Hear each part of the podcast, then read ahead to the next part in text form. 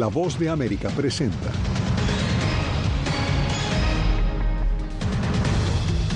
Votantes de Ohio rechazan propuesta que habría puesto en peligro el derecho al aborto. Jueza pide audiencia de emergencia en la imputación contra Trump por su supuesto intento de revertir las elecciones del 2020 a su favor. Panamá señala a Colombia de no hacer lo suficiente para frenar el flujo migratorio a través del tapón del Darién. Al parecer este es un orificio de bala. Y en México, madres buscan en el desierto de Sonora a sus seres queridos desaparecidos.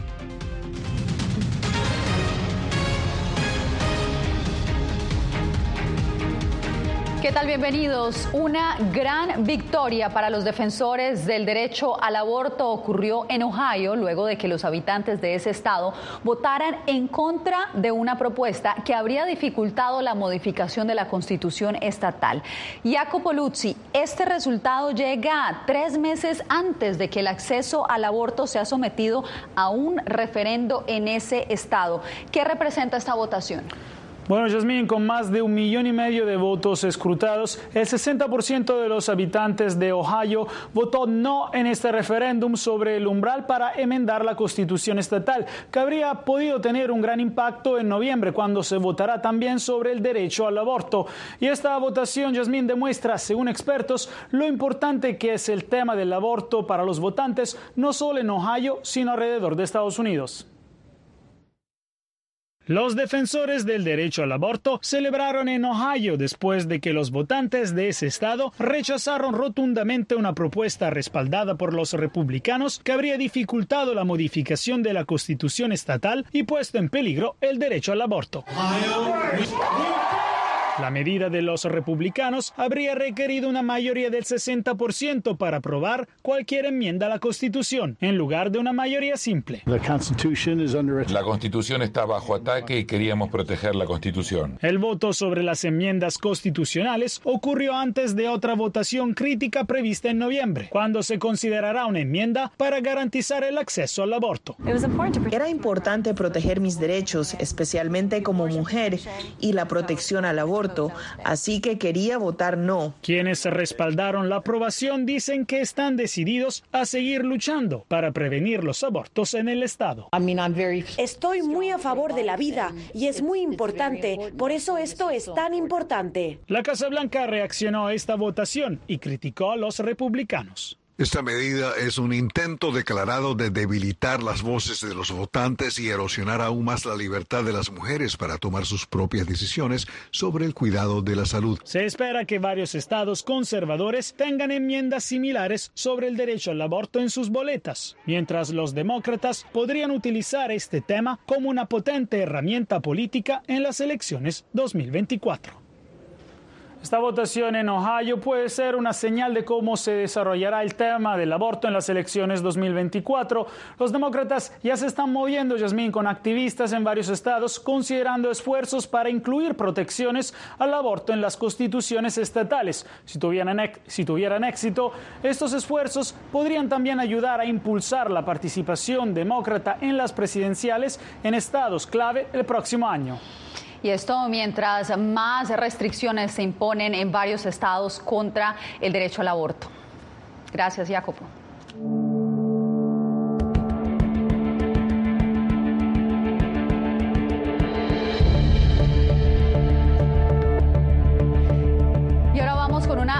De los procesos judiciales que enfrenta el expresidente Donald Trump. Una jueza pidió audiencia de emergencia en la tercera imputación penal contra el exmandatario. Celia Mendoza, ¿a qué se debe este llamado?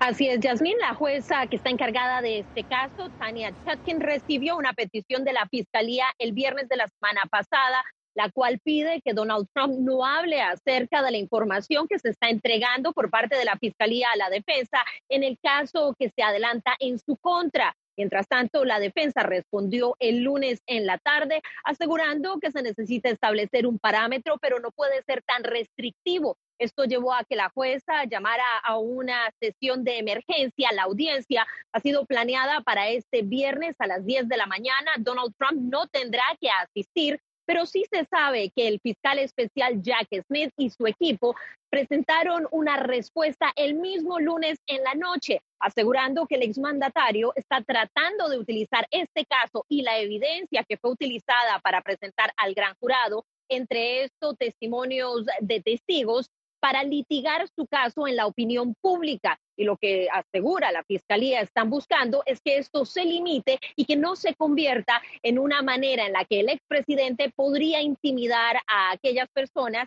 que hacen parte de los testigos y utilizar la información que es privilegiada de este caso. La defensa, por su parte, asegura que esto simplemente es una estrategia para tratar de limitar la manera en la que el presidente, expresidente Donald Trump se comunica en medio de estas elecciones. Y Yasmin, hay que recordar que en medio de esto, hoy el FBI dio de baja a un hombre en Provo, Utah, antes de que llegue el presidente Joe Biden, quien había emitido amenazas en contra de la vida del exmandatario. Se estaba ejecutando una orden de arresto que había sido obtenida después de presentarse el caso. El hombre se resistió y terminó siendo asesinado.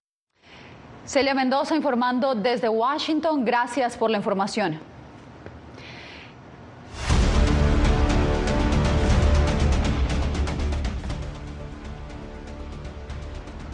El gobierno de Panamá señaló a Colombia de no hacer lo suficiente para detener el creciente flujo migratorio desde el tapón del Darién, que en los primeros siete meses de este año ya supera los registros del 2022. UNICEF reporta que 40 mil niños han cruzado la selva en lo que va de este año. Jair Díaz con la información. Lamentablemente Colombia no ha encontrado una forma de ayudar a la región con el control del paso de migrantes o impedir el ingreso de estas personas por un área fronteriza que es selvática. Con estas palabras, la directora del Servicio Nacional de Migración de Panamá, Samira Gozaine, afirma que la migración por el tapón del Darién está desbordada y que la falta de colaboración de Colombia empeora la situación. Tenemos una cifra que va aumentando en el tema migratorio. Hasta hace tres meses hacia atrás estábamos sacando 800 eh, 850 migrantes diariamente. Ahora ha aumentado a un promedio de, de 1.200 migrantes. El gobierno de Colombia no se ha referido al tema, pese a que en el primer semestre de 2023 la cifra de personas que cruzan la selva del Darién es histórica, llegando a registrar más de 260 mil, incluyendo más de 40 mil menores de edad, según UNICEF. Hay niños con diarrea, vómito, porque es un virus que está dando ahorita fiebre. Ante este panorama, la Cruz Roja Colombiana realiza una jornada diaria de atención a los niños con síntomas de desnutrición.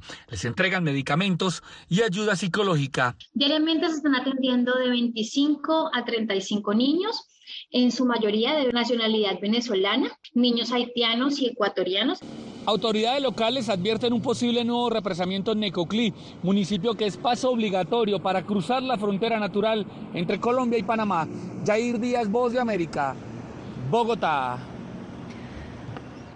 41 migrantes murieron al naufragar en aguas del Mediterráneo al sur de Italia.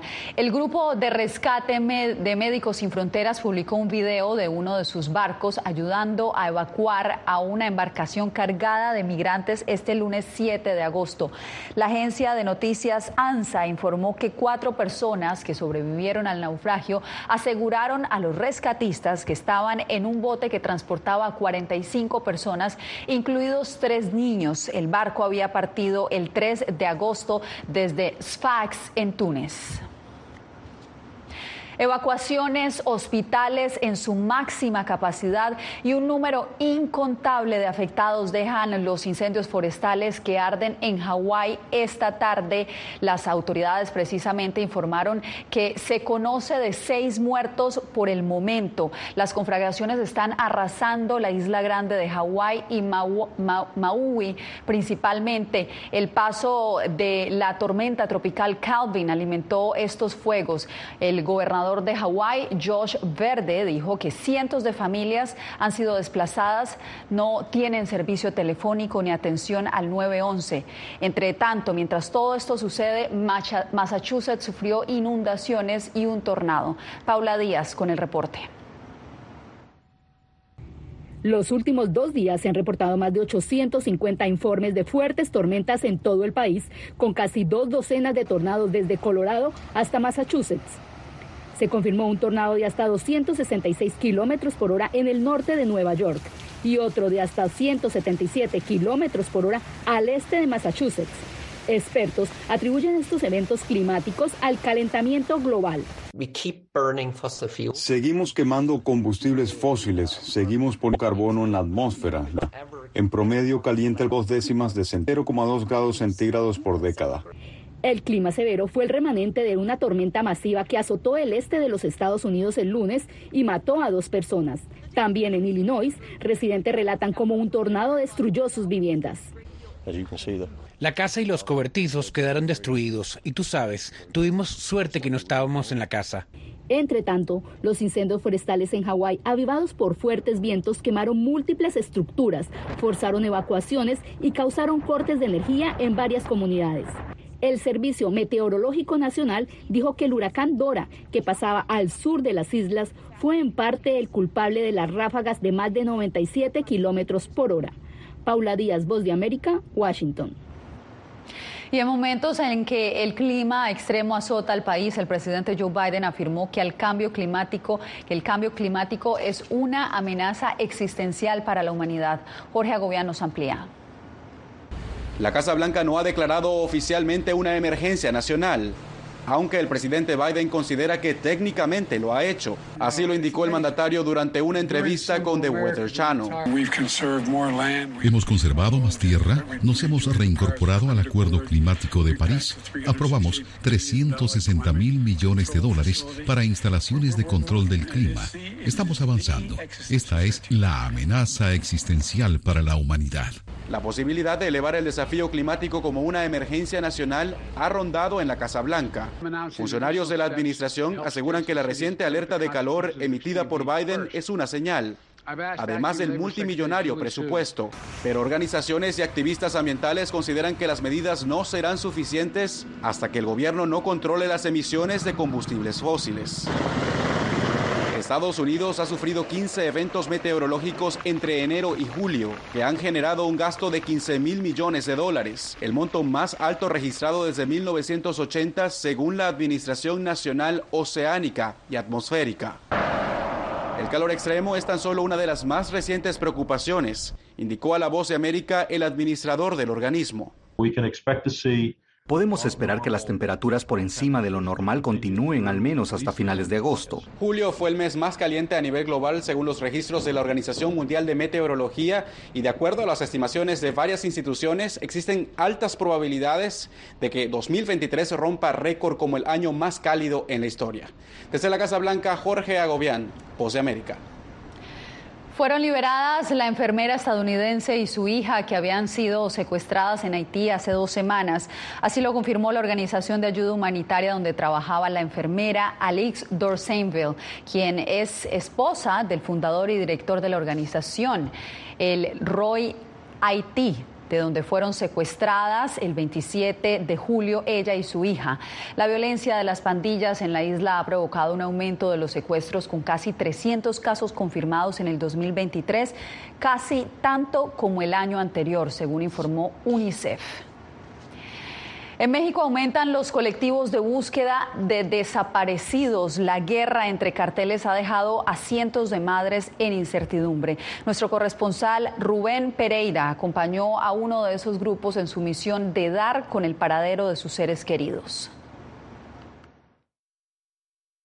Al parecer este es un orificio de bala que tiene... Muy probable se trata de una víctima de la guerra entre cárteles de la droga, una persona cuyos familiares no volvieron a saber nada de él. Cerca de ese cráneo, miembros del grupo colectivo Rastreadoras de Caborca encontraron decenas de diferentes huesos humanos. Este muchacho se acaba de encontrar estos otros restos, mira, es muy posible que sean parte de, los cráneos que no hemos encontrado. Brince es la líder de ese grupo que ella formó tras la desaparición de su hermano Brian hace casi cinco años y se dio cuenta de que eran muchas las familias que compartían el mismo sufrimiento. Eh, es un mundo muy difícil, a veces estás bien y a veces estás mal. Y aunque estén mal, esas personas agarran fuerzas para buscar a sus seres queridos, como Brisa. Su hijo Martín fue secuestrado el año pasado por un grupo delictivo y no ha sabido nada de él. Difícil porque no saben dónde está, qué le hicieron. Elvia es otra de las voluntarias de este grupo. Su hijo era un policía municipal que fue secuestrado el año pasado, permaneció desaparecido 100 días y su cuerpo fue encontrado en el desierto. Yo sé lo que es tener a un hijo desaparecido y no saber, sé la tortura, la tristeza. En esta búsqueda, Elvia localizó parte de un cráneo y otros restos de cadáveres. Una vez que encuentran una osamenta, llaman a servicios periciales para que inicien una investigación. En los cuatro años que tiene este grupo operando en el desierto de Sonora, ya han recuperado más de 100 restos óseos.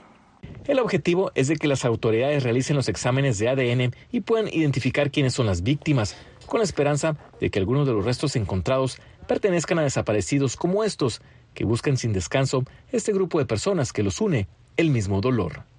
Rubén Preida, Voz de América, Desierto de Sonora, México. En Texas, un menor de 17 años habría amenazado con dispararle a su hermana y protagonizar un tiroteo en una escuela. Esto y más al volver.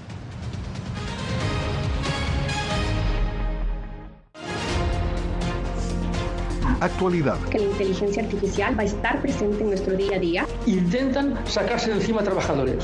Análisis. El cambio climático está teniendo muchísimos impactos. Que afecta siempre a los más vulnerables. La región necesita ayuda.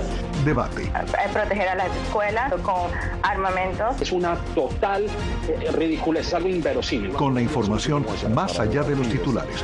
Todas las semanas por La Voz de América. Desde Washington, le saluda Gonzalo Abarca una nueva visión.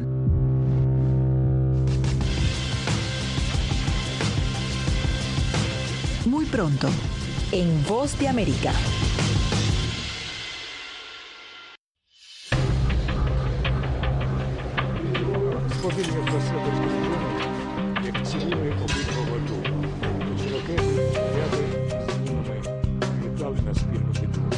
Ucranianos en las Américas. Una nueva historia en todas las plataformas de La Voz de América.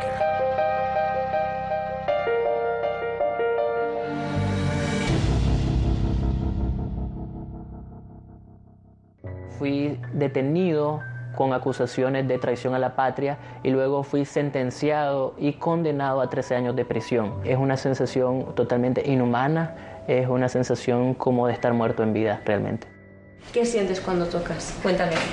Pues me siento eh, contento, siento que puedo expresar mis emociones.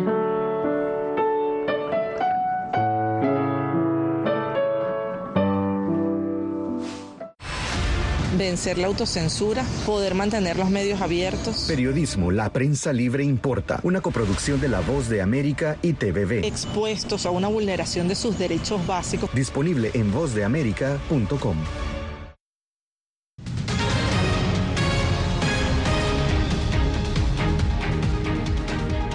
Un menor de 17 años habría amenazado con dispararle a su hermana y protagonizar un tiroteo en una escuela. El joven, que ya se encuentra en manos de las autoridades, resultó ser el primo del responsable de otro tiroteo, uno que se dio en una escuela en Uvalde, Texas. Laura Sepúlveda nos cuenta los detalles con llevar a cabo un tiroteo en una escuela primaria en San Antonio, Texas, habría amenazado Nathan James Lalo Cruz, un joven de 17 años, primo de Salvador Ramos, perpetuador del ataque en la escuela Rob, que cobró la vida de 19 personas en 2022. La hermana del sospechoso declaró que iba con él en el vehículo y él la amenazó con dispararle en la cabeza y dijo que dispararía a la escuela. Según ella, él aseguró, la escuela comenzará pronto. Dice la declaración juramentada del detective que procesó a Cruz tras recibir una llamada de la madre del acusado asegurando que él pensaba hacer lo mismo y que la mañana de la captura él habría intentado adquirir un rifle AR-15. Debe ser para una madre muy difícil hacer esta denuncia dándose cuenta que su propio hijo es capaz de cometer un crimen. Así reaccionó la madre de Joaquín Oliver, una de las víctimas de otro tiroteo perpetrado en una escuela de Parkland, Florida, en 2018. Este caso es un ejemplo de si ve algo, diga algo. Aquí un miembro de la familia llamó a la policía, lo que resultó en que los detectives investigaran el caso que concluyó con un arresto. Cruz, quien negó las acusaciones, según el testimonio de la madre, lucía bajo los efectos de sustancias psicoactivas. El menor enfrenta cargos por amenaza terrorista al público y a su familia delitos de alta gravedad. A la fecha, en 2023 se han registrado más de 430 tiroteos masivos en Estados Unidos, según Gun Violence Archive.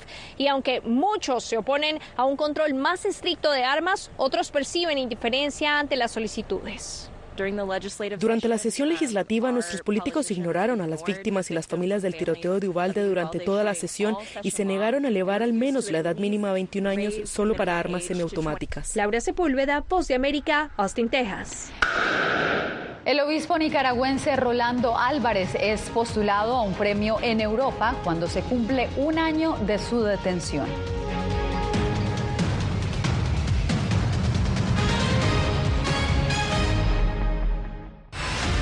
Creo que la cooptación de las instituciones es uno de los graves problemas que tenemos. Periodismo, la prensa libre importa, una coproducción de La Voz de América y Guatevisión. Una de las patas que sostiene la democracia debe ser la libertad de prensa. Disponible en vozdeamerica.com. En tiempos de cambios, cuando el mundo parece incierto y lo que escuchamos no refleja lo que vemos, buscamos la verdad. A través de la pantalla de la cuando nos cuentan solo una parte de la historia, perdemos la confianza. En momentos de crisis, nuestros sueños, esperanzas y deseos de un mejor mañana dependen de una prensa libre. En La Voz de América te traemos las historias que la gente se arriesga a ver. Conectamos el mundo lo unimos con la verdad.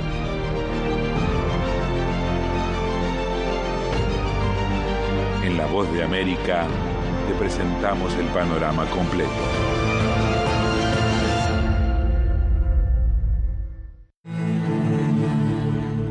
I shoot uh, like six or eight feature films, like executive producer, like producer.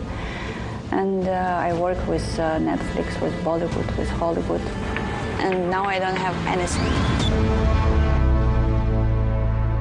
Ucranianos en las Américas. Renacer en Panamá. Una producción especial de La Voz de América. Disponible en todas nuestras plataformas.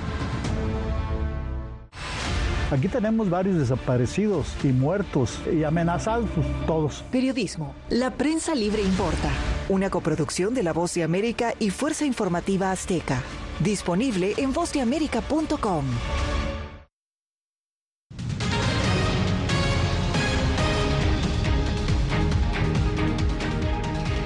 ¿Qué haría usted con 1.580 millones de dólares?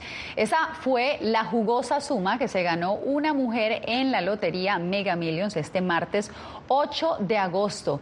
El boleto ganador está o cayó en Florida. Y si se pregunta cuáles fueron los números de la suerte, yo se los cuento. 13, 19, 20, 32, 33 con el número multiplicador 14. El afortunado puede recibir 30 pagos anuales o un desembolso único de 780 millones de dólares una vez sean deducidos todos los impuestos. Cambiamos de información. Hoy se cumple un año desde que fue encarcelado en Nicaragua el obispo Rolando Álvarez. El religioso fue nominado al premio Sájarov a la libertad de conciencia, el más alto reconocimiento que le otorga el Parlamento Europeo a defensores de derechos humanos. Donaldo Hernández con el reporte. La bancada liberal del Parlamento Europeo postuló al obispo Rolando Álvarez al premio Sájarov a la libertad de conciencia. La nominación ha sido respaldada por organizaciones de derechos humanos de Cuba, Venezuela y Nicaragua. El Parlamento Europeo anunciará el ganador del premio a mediados de diciembre. Este un reconocimiento de parte del Parlamento Europeo a esa libertad de, conciencia, a la libertad de expresión y a la defensa de los derechos humanos que ha realizado Monseñor Rolando Álvarez. La nominación al premio se da en el marco del primer año de encarcelamiento del obispo Rolando Álvarez. Esto efectivamente vota cualquier teoría del régimen de Nicaragua de este, poder acusar a Monseñor Rolando Álvarez como traidor a la patria. Diversas organizaciones religiosas mantienen una campaña para que el obispo Álvarez sea puesto en libertad por las autoridades nicaragüenses, quienes el 19 de agosto de 2022 lo sacaron de su curia arzobispal. El obispo Silvio Báez asegura que la detención fue por denunciar las injusticias. Por ser testigo de la verdad y profeta del amor.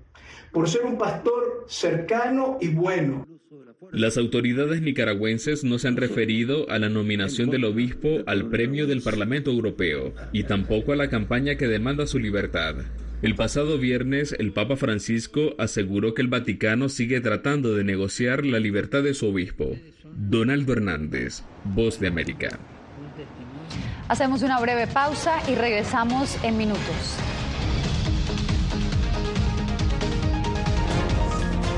Actualidad. Que la inteligencia artificial va a estar presente en nuestro día a día. Intentan sacarse de encima a trabajadores. Análisis. El cambio climático está teniendo muchísimos impactos. Que afecta siempre a los más vulnerables. La región necesita ayuda. Debate. Proteger a las escuelas con armamentos. Es una total eh, ridícula, es algo inverosímil. Con la información más allá de los titulares. Todas las semanas por La Voz de América. Desde Washington, le saluda Gonzalo Abarca una nueva visión.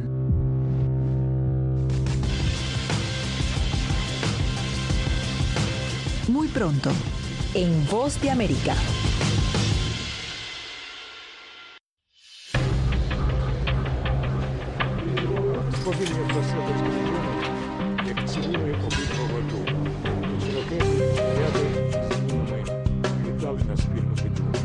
Ucranianos en las Américas. Una nueva historia en todas las plataformas de La Voz de América.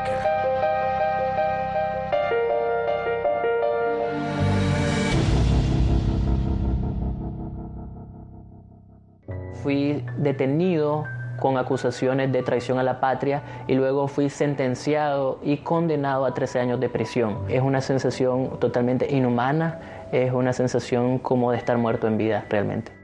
¿Qué sientes cuando tocas? Cuéntame. Pues me siento eh, contento, siento que puedo expresar mis emociones.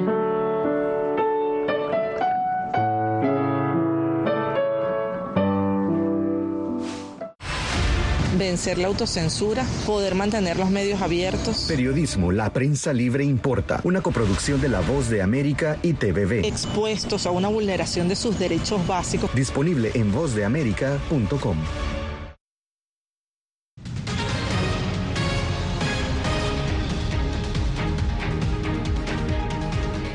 recetas ancestrales, Colombia presentó en Washington una muestra de su cocina tradicional.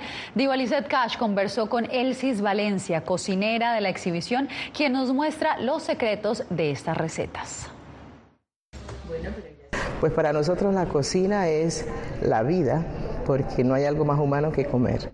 Resistir cocinando, el oficio de toda su vida. Con recetas de sus ancestros, Elsis Valencia y otros 18 cocineros tradicionales de regiones remotas de Colombia van rumbo a Huelva, España, para representar a su país en Binómico, el único congreso de gastronomía iberoamericana del mundo pues muchas nos quedamos también en ese hacer y ese es el oficio que encontramos a lo largo de nuestra vida y lo desempeñamos para también vivir además de seguir protegiendo y salvaguardando nuestros eh, espacios culturales desde la memoria de la cocina.